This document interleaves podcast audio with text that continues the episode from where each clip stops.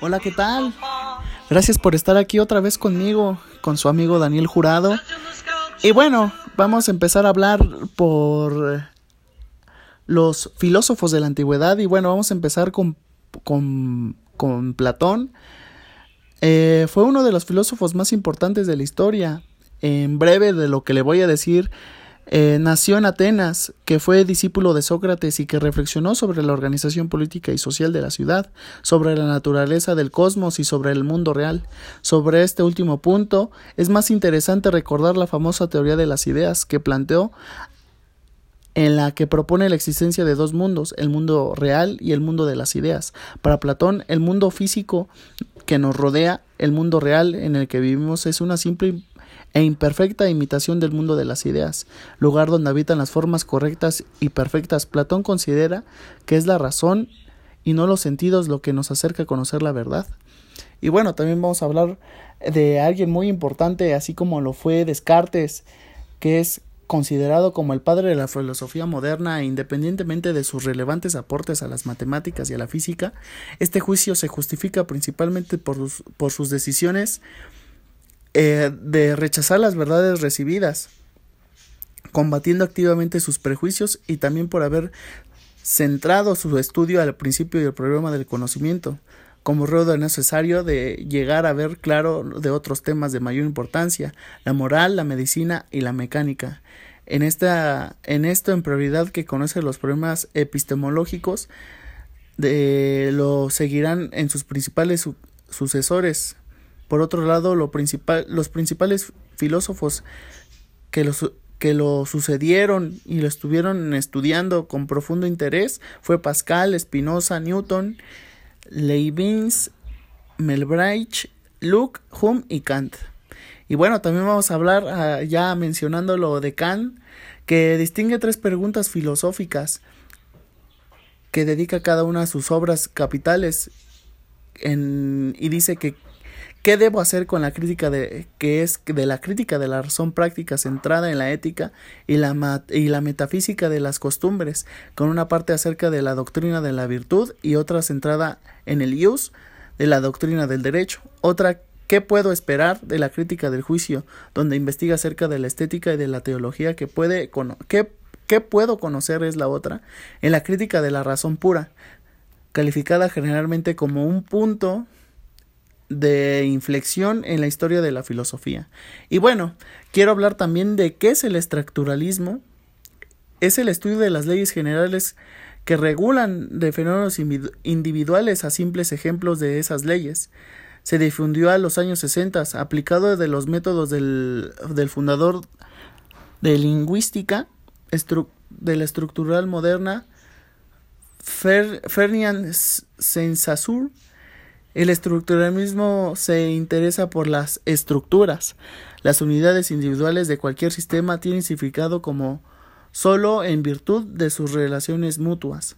Y bueno, también quiero hablar de qué es el conductismo.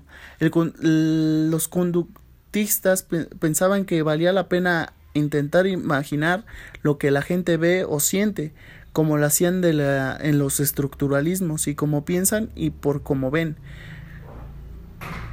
el, como lo hacían los funcionalistas, más bien se, se concentraron en lo que realmente podrían ver. En pocas palabras, estudiaban solo el comportamiento y los hechos observables. Y bueno, también quiero hablar sobre qué es el humanismo.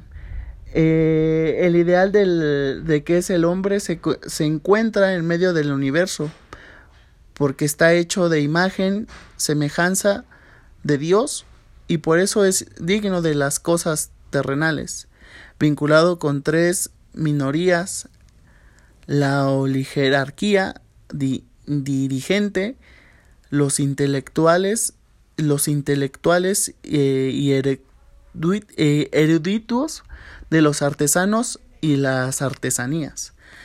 Y bueno, también quiero hablar de la importancia de la psicología en la actualidad. Hay algunos momentos en la vida que que perdemos el rumbo o en el sentido real de las cosas, el ritmo que vivimos actualmente nos puede sacar nuestro balance.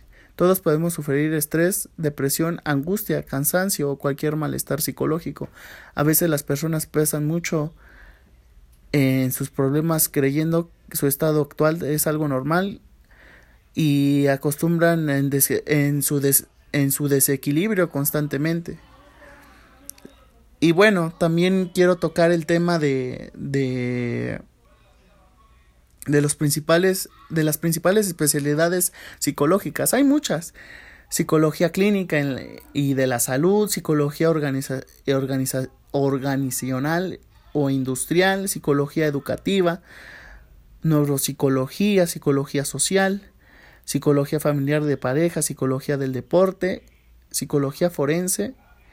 Y bueno, quiero tocar una muy importante que es la psicología social, que se ocupa de estudiar cómo la conducta de una persona está influenciada por las relaciones con otras personas, tanto a nivel individual como grupal. La psicología social nos ayuda a entender muchos procesos individuales enmarcándolos en un contexto social, por ejemplo, las, las, las actitudes y los prejuicios o resultados de unas lecciones. Y bueno, si quieren saber un poco más y, y conocer un poco más de, de, todos estos temas que les pude haber eh, dicho hoy, que me dieron la oportunidad de, de escucharme, pues sígame, sígame en mis podcasts, Daniel Jurado. Y bueno, aquí estoy para servirles que me sigan escuchando en mis, en mis próximas grabaciones. Muchas gracias. Les mando un, un fuerte saludo a distancia, un abrazo y que sigan, que sigan pasándose su tarde llena de, de, tranquilidad y yo me despido, muchas gracias. Nos vemos hasta la próxima. Bye.